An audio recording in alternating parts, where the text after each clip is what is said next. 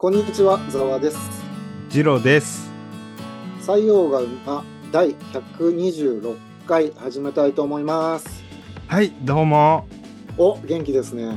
え、あの、ちょっとね、あのー前回とか前々回の収録聞き直してみると、なんかうんすげえ、あの、客観的に聞いてて、俺、俺の喋りムカつくなって思ったんで、気持ち悪いなって思ったんで、ちょっと明るくいこうと思ってます。ああ、なんか爽やかですよ、今日は。あ、本当ですか。どうもですお。え、はい。ざわのニュースを言いたいと思います。あ、どうぞ、お願いします。えっ、とですね、ちょっとね、まあ地球温暖化温暖化言われてるじゃないですか。言うてはりますね。うん。でちょっと変な、変なニュースというか、あ、はいこんなことまで影響するんだっていうのがありまして、ほうほう。えっと普段ならカニが豊富なはずのアラスカとシベリアに囲まれたうん。太平洋の最北部の海、まあ、ベーリング海ですね、ああ、はい、はい、はい。まあ、ベーリング海ってカニ漁が有名なんですけどはい、はい。そこで100億匹以上のズワイガニが大量死していたらしいんですね すっごい。ちょっと笑いご笑い事じゃないけど、すっごいな。はい。すごい量じゃないですか、100億匹。うん、まあこれまあ温暖化のせいなんですけど、まあ、もうそれ2000、それは決定なんですか？そうそれがちょっと奇妙なですね、はい。2008年にアラスカやシベリアの海を襲った熱波は、はい。あの1年以上も続き、まあ、前例がない水温の上昇と海水あ海氷の減少を引き起こしたらしいんですね。あら、はい。海氷って海の氷がええなくなっちゃった。ええええでもこのカニが熱海の気温が上がりすぎて死んだっていうわけではなかったんですよ。うんうん。でこの100億 ,100 億匹以上のズワイガニの死因がほとんど餓死だったらしいんですね。なるほど。なるほどね。その、し食べるプランクトンとか、なんかそういうのが死んじゃ死んじゃったっていうか、いなくなっちゃったみたいな。あまあそれも多少あるらしいんですけどあ、はい。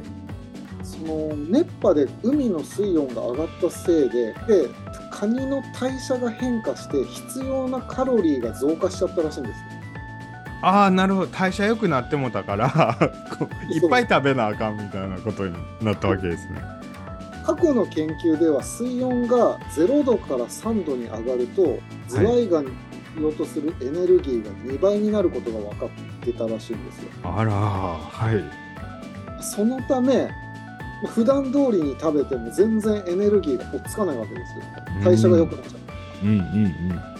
結果として、まあ、100億匹以上のズワイガニが大量死していていやこれがねちょっと戻り戻らないともうんうズワイガニは今後これ回復が全然見込めないと、ああだからカニ好きの人は多分カニが今後高騰すると思います。そうそれでさらに生きてるカニもねなんか全然体が大きくないらしくて。あちっちゃいんや。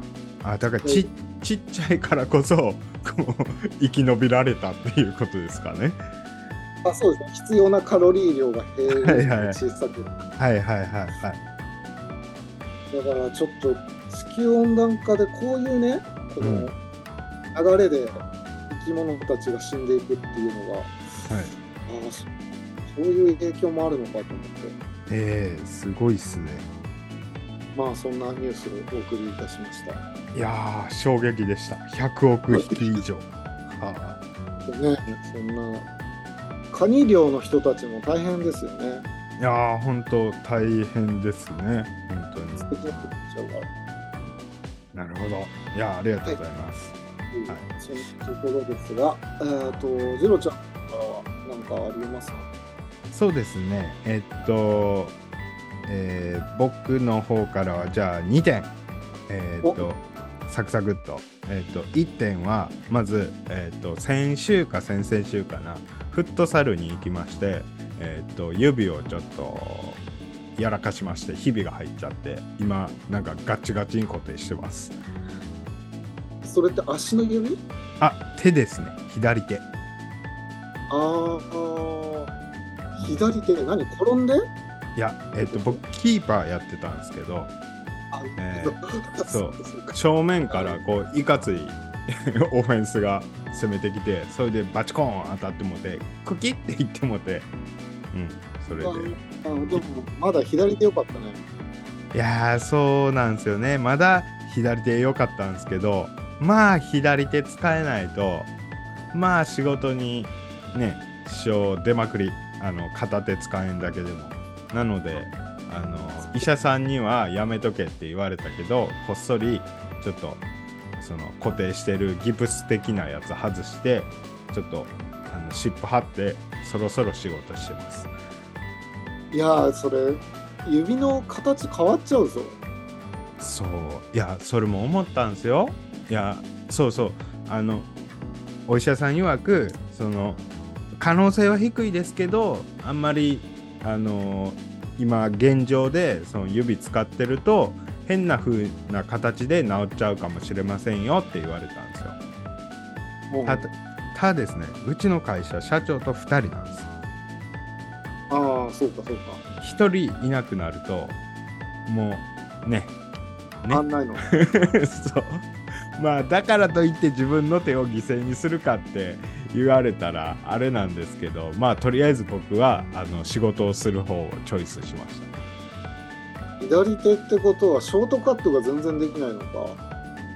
うんまあ左手全部じゃなくて小指の付け根あたりがちょっとひび入ってるんですよ。ああ、だからだから頑張れば小指以外はまあまあ使えるあまあでも、こそうか、そうか。小指、まあでも小指でよかったよな。うん、こうよかった幸いというか。よかった。まあ、っていう話が一つと、えっと、あとですね、10月の29日、何の日やったかご存知ですか、えーっと、もうハロウィンの2日前か。はい。わからん。はい、えっと、トルコ建国100周年でした。知らなかった。そうか。そうです。建国 100, 100年か。そう、100周年。あのーオスマン帝国が滅んで、で、その後、ケマル・アタトゥルクさんが、こう、えートルコ共和国をぶち上げて、で、その建国から100周年ですね。まあ知ってる人間の方が少ないわ。まあそうそうですね。あトルコじゃない、テュルキエでしたね。テュルキエ。そうだ、あテュルキエ。せせせまあなんか、あのー結構、ええ感じやったらしいですよ。ええ感じで、こう、お祭りムードやったっぽいですよ。ざっくりしてますね。いや、あんま詳しく調べてないので、はい、すいません。はい。わかりました。はい。そんなところで、はい。ではよろしいですかね。はい。それでは今日はジロちゃんの方からお願いします。そうですね。はい。本日は、えー、大麻についてちょっと、えー軽く調べてきたので、軽く話そうかと思います。大麻というと、朝ですね。まあそうですね。大きい朝で大麻ですね。はい。ああの、前も軽く喋ったと思うんですけど、まあ、日本では大麻っていうのはすごい、あのー身近にあった、歴史上、すごい身近にあった、すえーすごく大切な植物やったんやよ、みたいなことを軽く言ったと思うんですけど、覚えてらっしゃいますかね？あ、言ってたよ、よく。だから、ヘンプはどうなんだとか、そういう話。あ、そうそうそう。まあ、そこも軽くちょっと話そうかと思います。はい。うんじゃあ、まずちょっとね、大麻の概要についてなんですけど、うんえーっと、日本では、えーっと、なんと、稲作よりも早く、えー、だいたい1万2000年ぐらい前から栽培されてたらしいです。1万2000年前？そうそう。でで、、縄文時代とかじそうそうそうそうそゃん。う。で、えーっと、まあ、前回も言うたかもしれませんけど、えー日本の一食十を支えてきたんですよ。この大麻っていうのは。はい。日本にとっては、すごい、あの、大事な植物やったんですね。はい。うん。で、そんな大麻ですが、まあ、大麻とは何ぞやというところで、えーちょっと突っ込んで、定義的なところを言っていきますね。大麻っていうのは、まあ、まあ、ざっくり言うと、まあ、朝なんですけども、えーっと、学名が、えーカンナビスサティバエルっていう名前なんですね。で、えー中央アジアが原産地らしいです。うーん、中央アジそうそう。で、えー現在は亜熱帯から寒冷地まで世界各地に幅広く分布する植物ですと。ア。うんうんうん。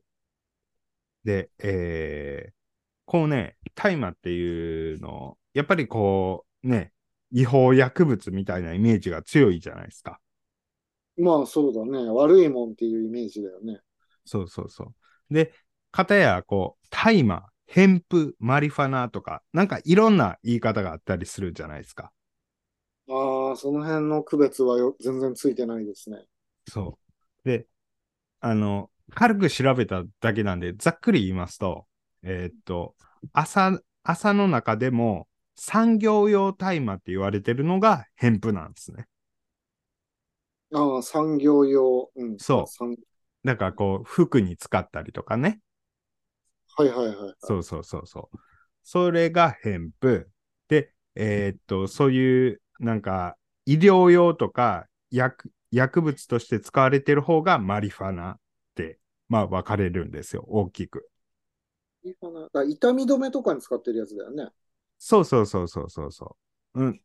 とか、まあ、あのーこの依存性のある、その麻薬みたいなノリで使ってたりもしますよね。で、えーまあ、大麻っていうのもね、いろいろ種類があり、あるんですね。で、えーっとですね、ざっくり言いますと、え3つに分かれます。大麻っていうのは。はいえー薬用型、中間型、繊維型っていう3つに分かれます。ああ、はいはい。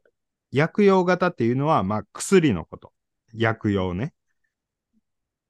で、えー最後に言った繊維型っていうのは、この繊維をもちろん、えー使うんですね。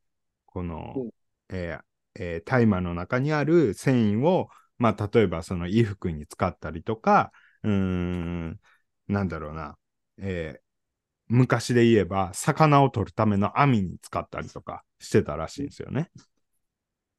であと、その繊維型っていうのは食用にも使ったりしてたんですよ。食べるの？そうそうそうそう。へえあのね、あのー油が取れたりするんですよね、タイマーって。ああ、なるほど。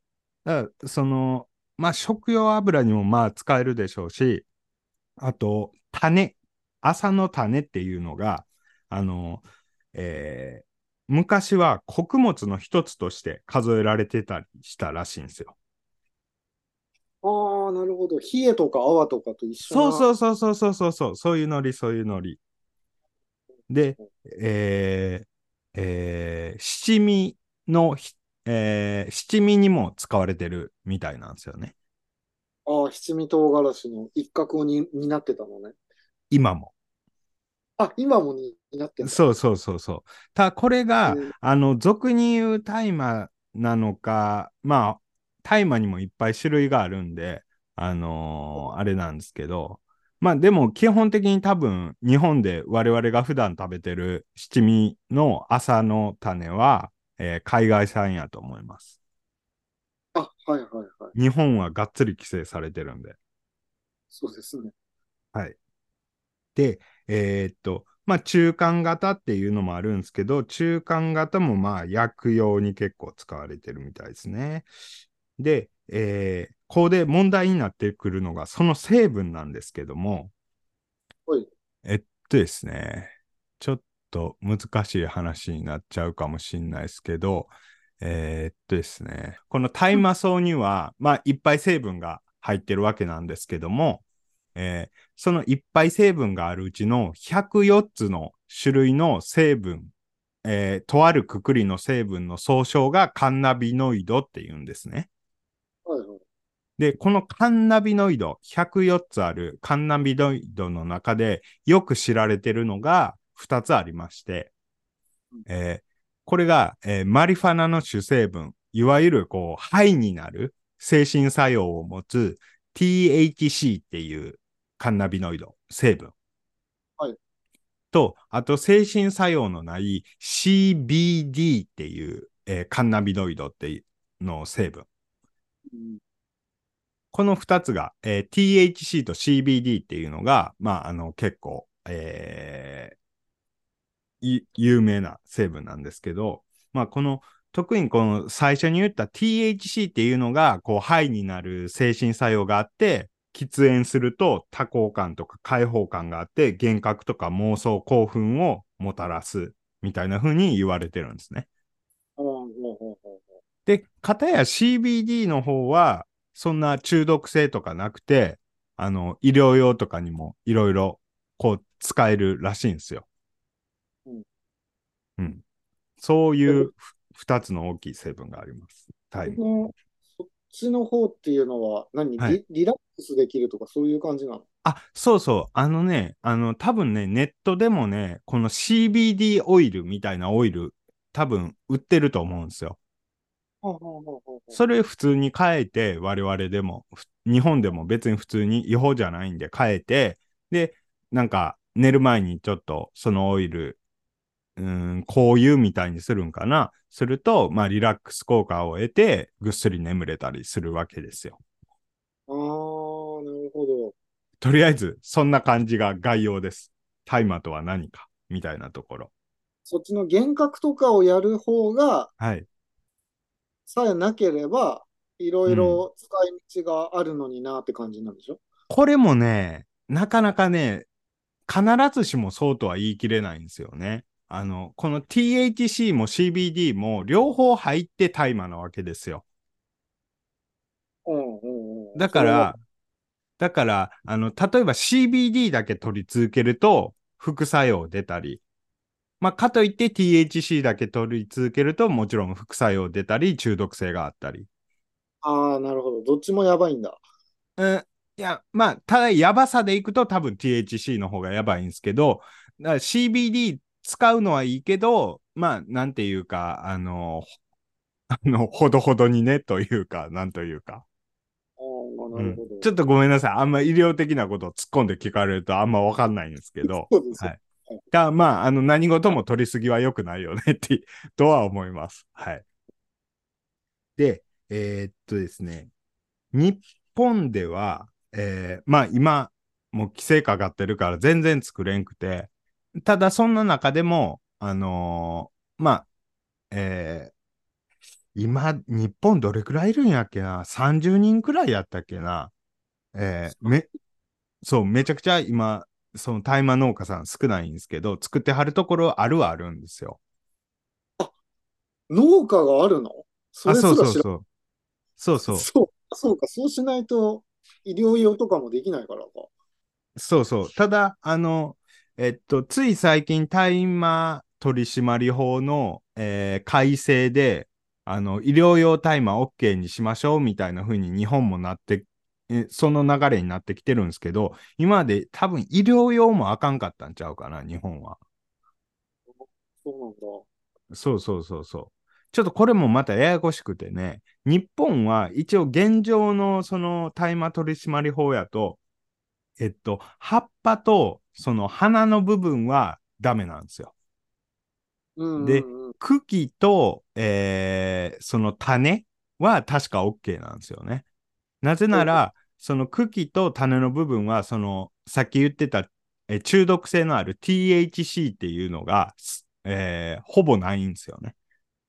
うんうんうんうん。どちらかというと、葉っぱとかその花の部分に、その THC っていう成分が強くあるらしいんですよ。で。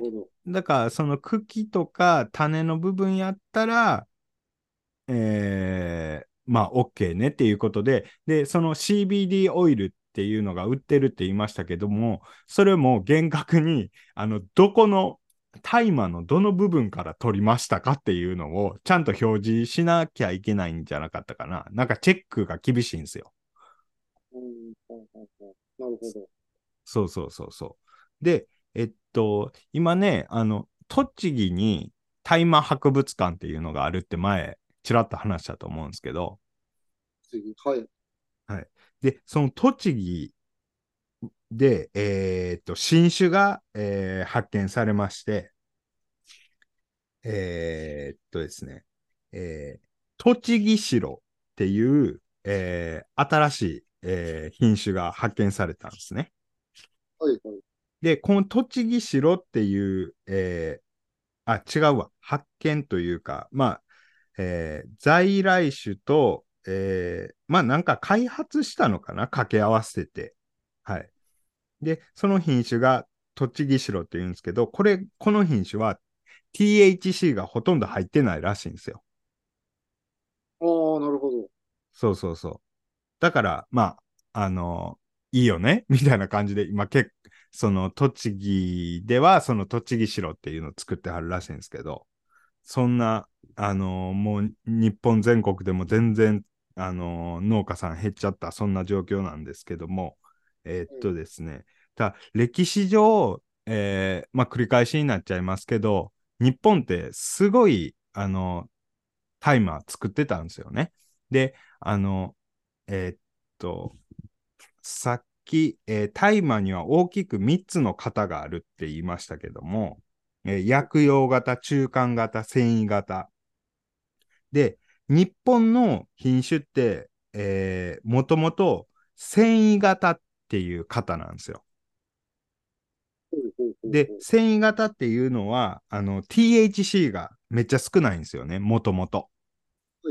だから最近その発見されたその栃木白はもっと少ないってことやと思うんですけど、多分。で、日本の品種は基本的にその THC が少ないっていうのもあって、あの、日本では喫煙するみたいな用途では使ってこなかったんですよ、基本的に日本では。うーん、うん。この日本の品種を使って日本は歴史上その服を作ったり、えー魚を取る網を作ったり、えー油として使ったり、えーうんまあ食用にも使ったり、あと家を建てる際の建材にも使えたりして、で、あうと畳にも使ったりしてたらしいんですね。はいはい。はい。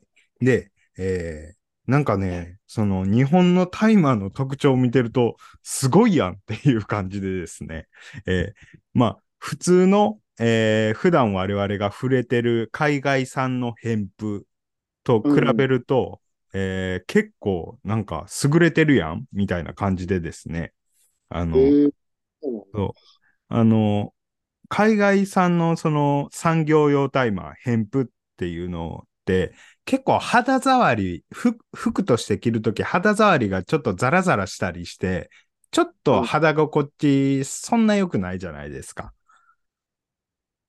偏風ああ、そうあか。ままあでも、ものによるんかな？ものによるんかもしれないですけど。朝のシャツを何枚か持ってるんですよ。うん、うん。夏とか着るように。まあ、無印だけで買ってる、まあ、はいはいそんな高くないやつなんですけど、はいはい。あの、気持ちいいですよ。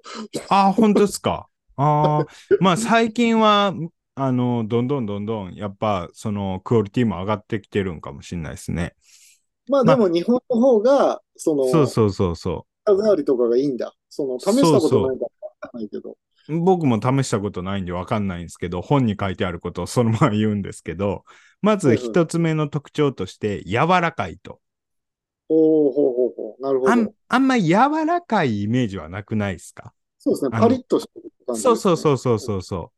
ただ、えーっと、日本産のその大麻は、ある程度使い込むと、えー綿と見分けのつかない質感で肌着としても使えるらしいと。おお、それは試したいわ。そうそうそう。ぜひ試してみたいですけど、超高いんでしょうね。はい。そっか。で、で、さらに丈夫。えーまあ、これは偏布、偏布もそうかもしれないですけど、えっと、摩擦や引っ張りに極めて強く耐久性があり、えーこの性質からさっきも言いましたけど、えー漁とかに使う網とか、あと釣り糸としても利用されたらしいです。釣り糸に使えるんだ。すげえな。そうそうそう。だからすげえ強いんですよね。はい。で、合成洗剤を用いて洗濯機で洗っても問題なく、えー直射日光にさらされる環境でも劣化しませんと。えー、あと、いいな。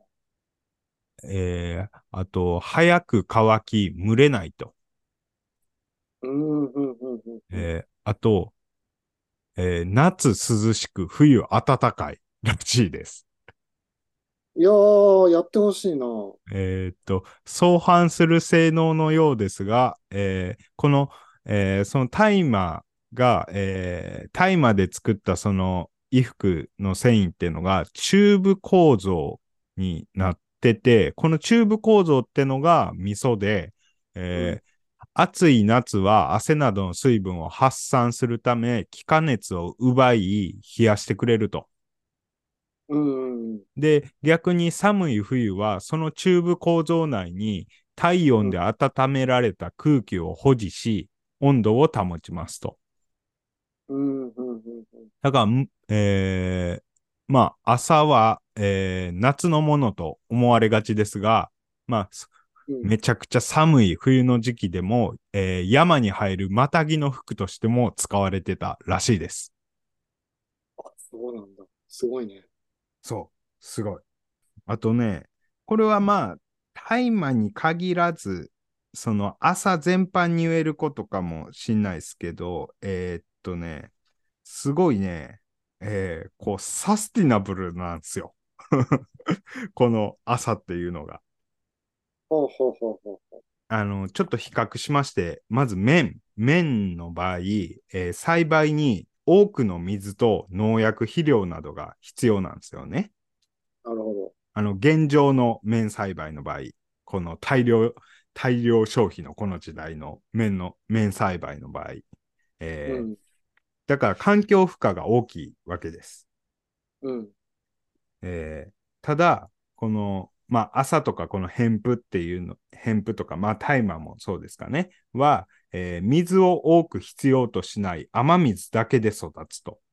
で、えー多くの農薬を必要とせず、土壌に優しいなど、環境負荷がめっちゃ少ないらしいんですよ。ああ、タフだね。うん。だから、ほっといても結構、ニョキニョキ育つわけですよ。たまにニュースになるよね。あの、あそう。あの警察に通報しなきゃいけないんだよね。確か発見したら。そうそう。なんかね、あの、この間ラジオで言うてはったんやけど、北海道の方では、毎年それで、あの、えー役人、役人の人らかわかんないですけど、借り出されて、その伐採に行ったりするみたいな、えーらしいです。はいはいはいはいはい。その野生の大麻をね。そうそうそうそうそう。強いね。まあ、それぐらいたくましいわけですよ。はい。はい。で、そんな大麻がなぜ日本で今こんな状況になってるかっていうのを、ちょっと歴史をざーっと追っていきたいと思います。はい。えーまあさっきから言ってますように、昔からすごい、あのー大麻っていうのは身近な存在として日本では取り扱われてきましたと。で、うんあの、吸引目的ではなくて、生活に必要なものを使ったり、神事に使ったり、もう本当生活に寄り添って一緒に、えー共存してきましたと。うんもうね、昔はね、だから、あのーその辺の民間の人らが、そ、その辺で栽培してはるから、その辺にあるわけですよ、大麻ってのが。至るところにね。そうそう、至るところにあったわけですよ。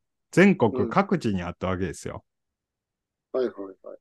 ざっと近代の話になりまして、えっとですね、えーえー明治時代の話からします。えーまあ、明治時代になりまして、こう、どんどんどんどん、こう、えーなんて言うんですか、あの、軍備も増強していかなあかんと。えーえーまあ、経済も盛り上げていかなあかんと。列強に支配されんように頑張っていかなあかんと。いう中で、えっとですね、えーそんな中、当時は、えー大麻を、インド大麻っていうのを輸入してたらしいんですよ、日本は。はい。で、このインド大麻ってのは、それまで、あの、日本で作ってる、その、繊維型の大麻とは異なって、えっと、いろいろこう、薬用として結構使われてたらしいんですね。その輸入してた大麻は。はいはい。えー喘息薬、鎮痛剤として用いられてて、で、当時は薬として使ってましたと。うん。で、えーっとですね、えーで、今までのその日本型のその大麻は、まあ、普通に生活必需品を作ったり、えーあとはその、えーなんて言うんですかね、軍人さんの服とかを作ったりとか、うん。だから、軍備を整える上でも、その、えー日本産の大麻は結構、あの、重要視されてたと。はいはいはい。で、えー輸入してたインド大麻は薬用として使ってたと。えーちょっと特徴が違うからね、使い分けてたわけですよ。うん。でうんうんでですね、第二次大戦が起きまして、えーうんで、第二次大戦の頃、ちょっと話は変わりまして、アメリカの方でも、えーその、大麻いっぱい作れみたいな、あのノリがあったらしいんですよね。うん。これも、その、まあ、なんていうかね、えー軍需用の資源として大麻が結構重要やったから、あのー結構増産してたらしいんですね。うん。で、えーえーっとですね、アメリカでもすごいその大麻が重要視されてて、えー兵士が徴兵されるわけですけど、アメリカ国内で。ただ、大麻栽培してる人らは、あの、徴兵されなかったなんてことがあったらしいです。ああ、それぐらい大事な産業だったってことね。そうそうそうそうそう。うんでアメリカでも結構重要視してたわけですよ。で、はいはい。戦争が終わって GHQ が日本にやってきますと。うん。やってきました。はい。で、GHQ の占領下に、えー置かれまして、えー GHQ が麻薬原料植物の栽培、麻薬の製造、輸入、または輸出等禁止に関する権を交付しましたと。ほうほうほう。まあ、ちょっと、その中毒性あるから、あかんやろ、みたいな。やめろっていうことを言ってくるわけですよ。うん。で、えー多分これは、その、まあ、いろんな思惑があったとは思うんですけど、えー当時の日本人は、それでやめろ言われても、それって多分インド大麻のことでしょって思ってたらしいんですよ。はいはいはい。だから、あの、まあ、薬用として使ってたけど、やっぱこう中毒性があったりしたから、えーインド大麻のことやと思って、もう日本の大麻は別に関係ないっしょっていうことで、普通にガンガン作ってたらしいんですよ。今まで通り。うん。でも、えーえーまあ GHQ から、いやいやいやっていうことで、あの、突っ込まれまして、えーうんその、日本製の大麻も、一応少な、少ないけど THC は入ってるわけですよ。うん。で、えー GHQ が日本に、えー麻薬含有の、えー多少を問わず、その栽培を禁止し、えー種子を含めて本植物を絶滅せよって命令したらしいんですね。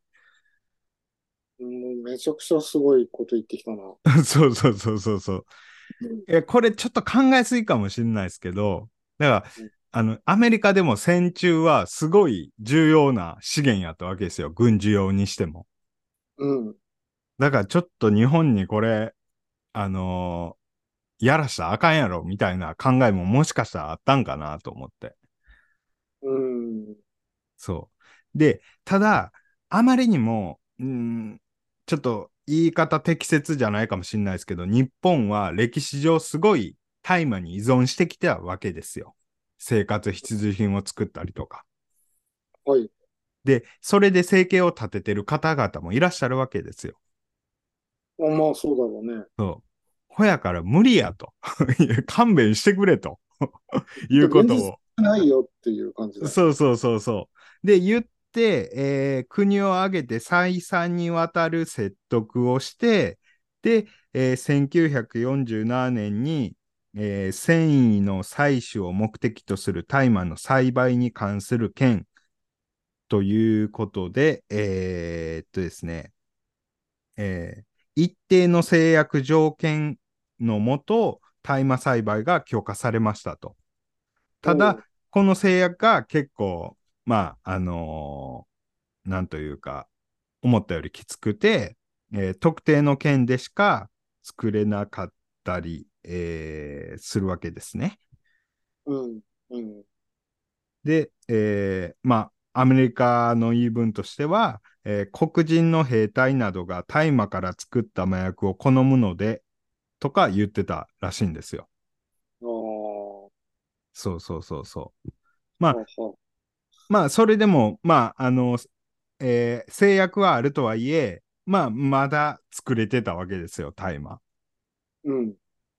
で、ここで、えーまあ、日本、こう、復興していかなあかんということで、えーいろいろこう、えー工業とか頑張っていくわけなんですけども、えーはい。そこで出てきたのが化学繊維や安い綿っていう素材ができたわけですよ。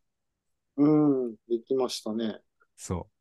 だからこれがあまりにも便利すぎて、大麻が、そう、淘汰されていくわけです。ああ、なるほどね。うん、そうそうそうそうそう。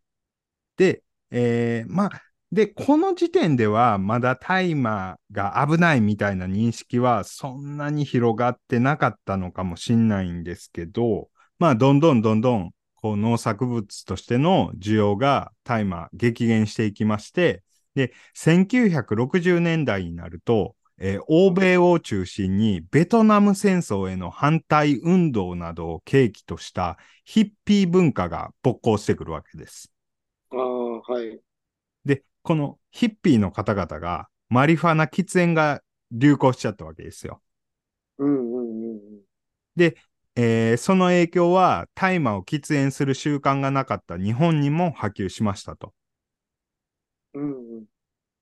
で、えー大麻農業の保護を目的として制定された大麻取締法は、あまあ、さっき GHQ が、えー制約とか決めたのが、まあ、大麻取締法ね。で、その大麻取締法はいつの間にか違法な薬物を取り締まるための法律として機能するようになりましたと。うん。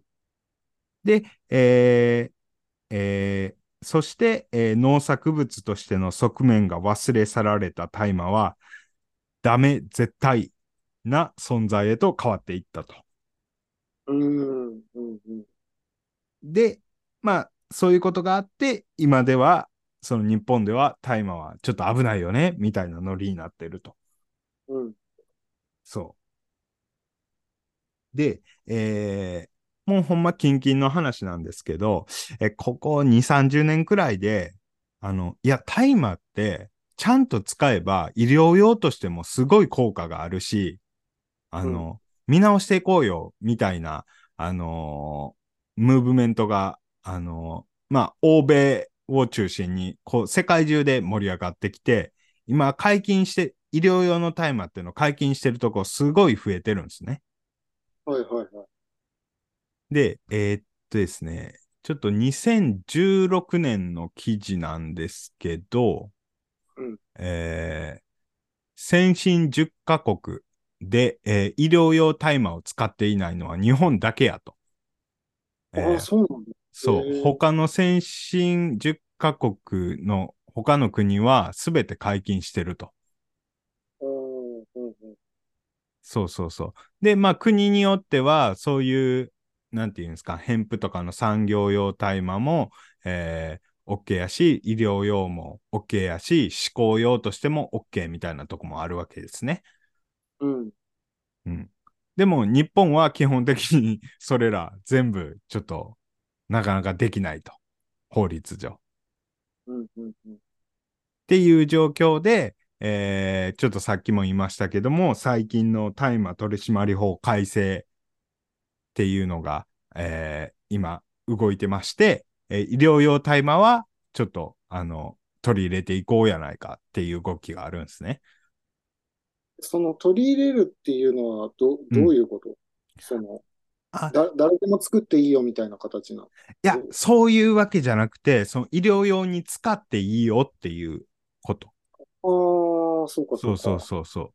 あの、多分やけど、ちょっとまだちゃんと施行されてないと思うので、わかんないですけど、あの、えーこの大麻取締法が改正されたからといって、えーその、もっとみんなガンガン大麻作っていけるよみたいな風には多分なんないと思われます。まあ、悪いことするやつも出てきそうだしね。うん、そううん。そう。ただね、このね、あの、大麻の、その、えー依存性？あの、とかって、えーまあ、アルコールとかタバコよりも中毒性がないらしいんですよね。ああ、なんかタバコの中毒性が確かやばいはずなんだよな。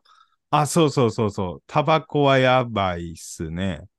えーで、依存性が、そうっすね。今ちょっとヘロイン、アルコール、コカイン、ニコチン、マリファナ、カフェインのちょっと表を見てるんですけど、やばい表だね。うんニコチンが、そうっすね。そ、その今言った6つの中では一番依存性が高いっすね。そうだよね。確かなんかの記事で僕も見たんですよね。そうそうそうそう。でな、かなかやっぱタバコをやめらんないですよね、皆さん。そう、あの、僕も知ってますけど、なかなか、そうなんです。やめらんないんですよね、そのタバコ。そう、そうなんですよ。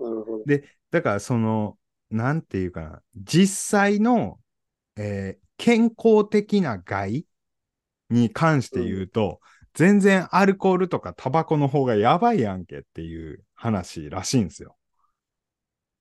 まあそういう矛盾っていろんなものにあるよね。そうそうそうそう。で、特にこれ、なんかの記事かなんかで読んだんですけど、その通りやなって思ったのが、うんあの、日本って、いつの間にか法律を守ることが目的になってると。ああ、はいはいはい。いや、一番の目的って健康を守ることちゃうんかいと。なるほど。うん。そうそうそうそう。で、そのまま、あのーもう、あの、ずーっと、た、えその、戦後直後に、えー取り決められた大麻取締法でずーっと今までやってきたわけですよ。戦後うん70年。そう。うんうん。一回も変えることなく。はい。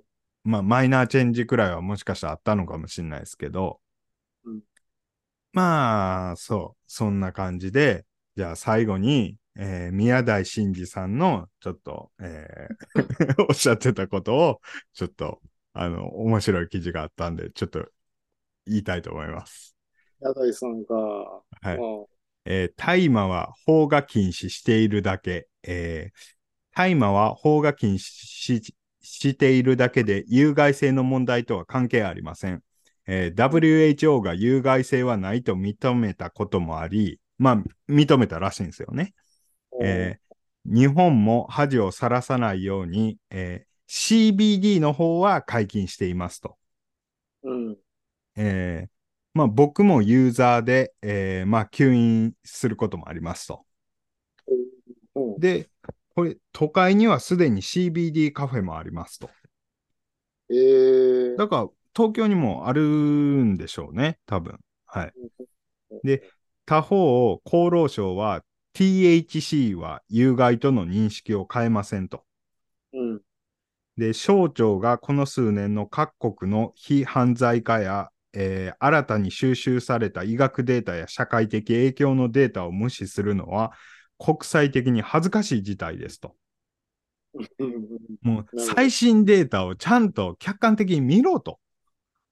で、えー この記事がちょっとあの、オリンピック前、東京この間の東京オリンピック前の記事なんですけど、えーまあ、だから、この宮台さんは、僕は、えーこの恥が東京オリンピックでさらされればいいと思っていますと。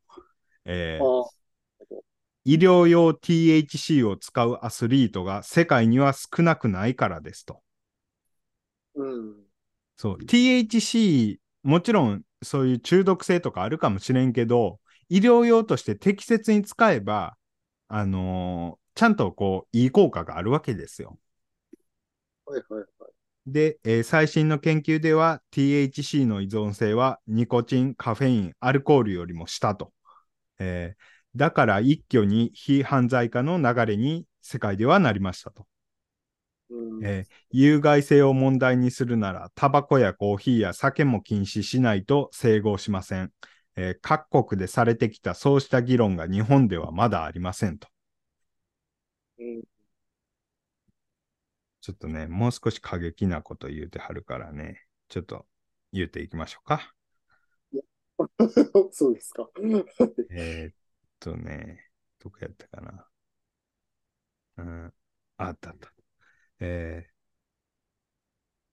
日本で本質的な議論が進まないのは、総じて日本人の没人格化イコールクズ化に起因します。えー日本人は一般に個人としての性能が低く、自分の頭でものを考えようとしません。えー権力にこびるヒラメと、周囲を見て浮かないようにするキョロ目だらけですと。えーこのミクロな欠点がマクロなデタラメに帰結しますと。